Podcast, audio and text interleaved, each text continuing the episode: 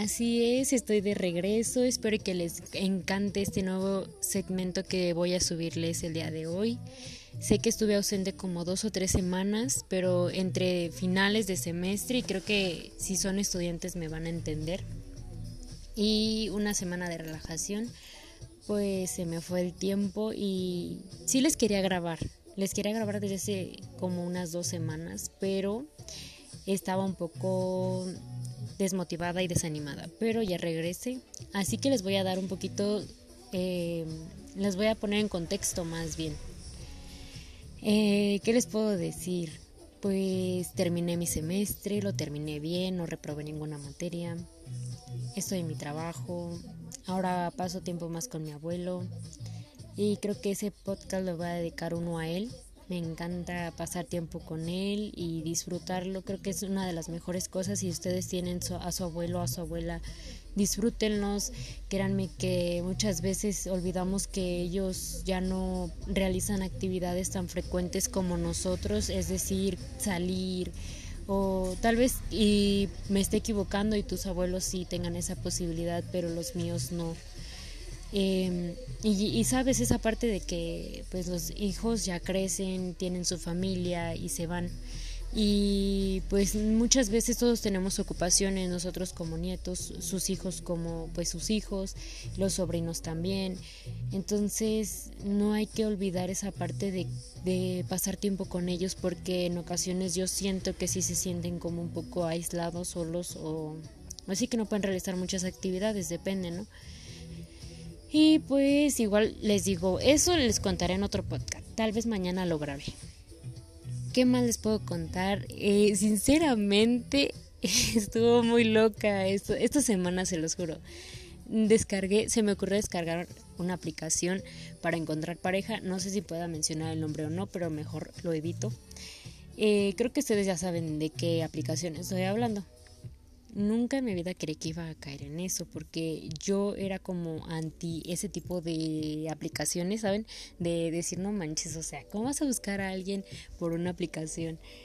Pues caí, déjenme decirles que caí en las redes de esa aplicación. Es que fue la aburrición, se los juro.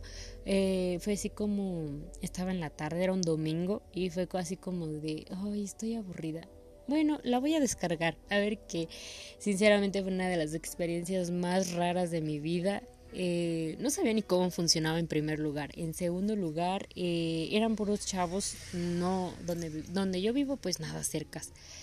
Em, y en tercer lugar conocí a un chico, pero fue tan gracioso como no tiene una idea, porque resulta que era tan compatible conmigo, o sea, teníamos muchas cosas en común y se dio la plática, ¿no? Ya estábamos platicando, shalala.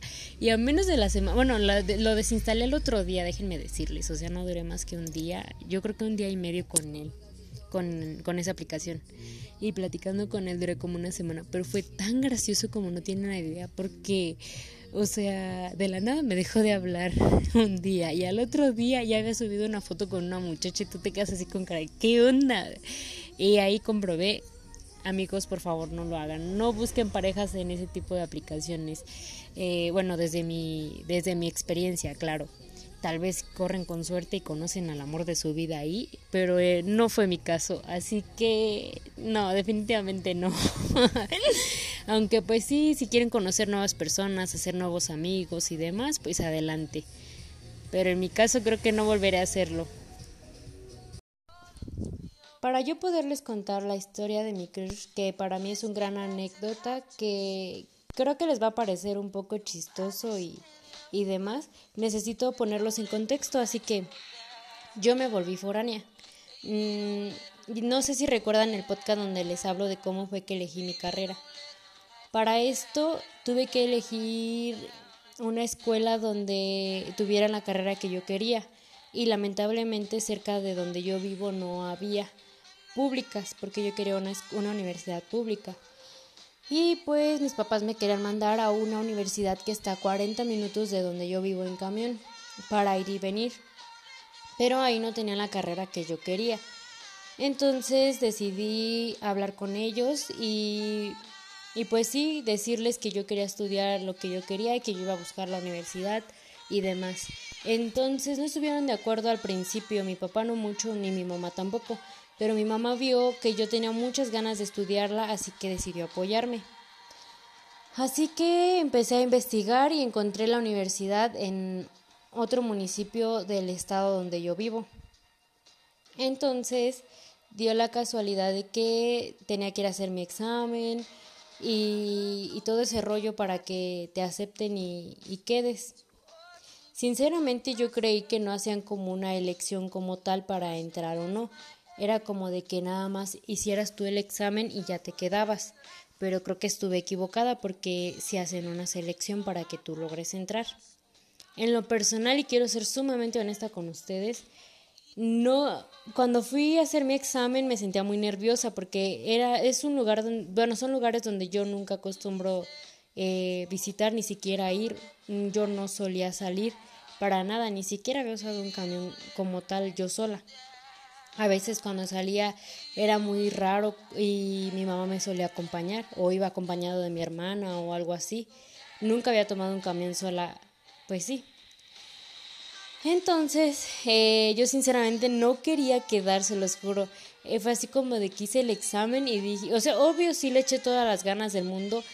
No estudié, estudié un día antes para el examen porque mi mamá sí me decía que estudiara pero por un lado yo me sentía como que confiada y por el otro lado yo me sentía pues sí con esa parte de que bueno ya lo intenté y si no quedo pues ya.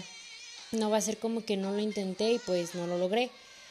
Así que este estudié un día antes de irme al examen vi que eran cosas sencillas que yo ya sabía y como pues sí no tenía muchas ganas de quedarme por el miedo a irme de, del lugar de donde yo vivo y irme a otro municipio mucho más grande. Para mí esa es una ciudad. Entonces, sí, sí era mi temor. Recuerdo que los resultados me los dieron en, sí como por junio, no, no recuerdo exactamente la fecha, no les quiero mentir. Eh, ese día me desperté y se los juro que fue todo normal hasta que mi papá fue el que me recordó me dijo, hoy te dan los resultados. Hoy se los juro que estaba comiendo, ese día estaba desayunando, estaba almorzando huevo y se los juro que fue así como de, hoy me dio un retorcijón en la panza porque algo dentro de mí me decía, ojalá que no te, no quedes porque no me quería ir, pero había otro, otra parte de mí que decía, sí, porque es lo que tú querías, es la carrera que tú quieres. Entonces, pues chequé los resultados y ¿qué creen? Que sí quedé, que sí quedé. Entonces, sí fue así como de, ya le dije a mi papá, no, pues sí quedé, a mi mamá sí, sí quedé. Ahora ya venía la parte, pues sí, de hacer mi inscripción y, todo lo demás, llevar mis papeles.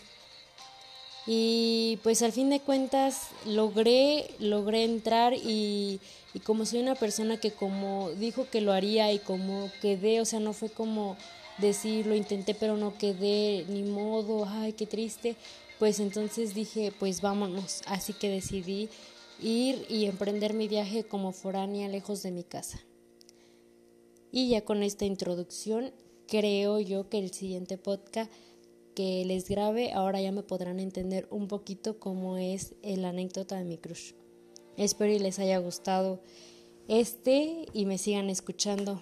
Y sí, espero y tengan también una excelente semana. Casi se acerca este fin de año, así que disfruten a todas sus familias y disfruten cada día de su vida.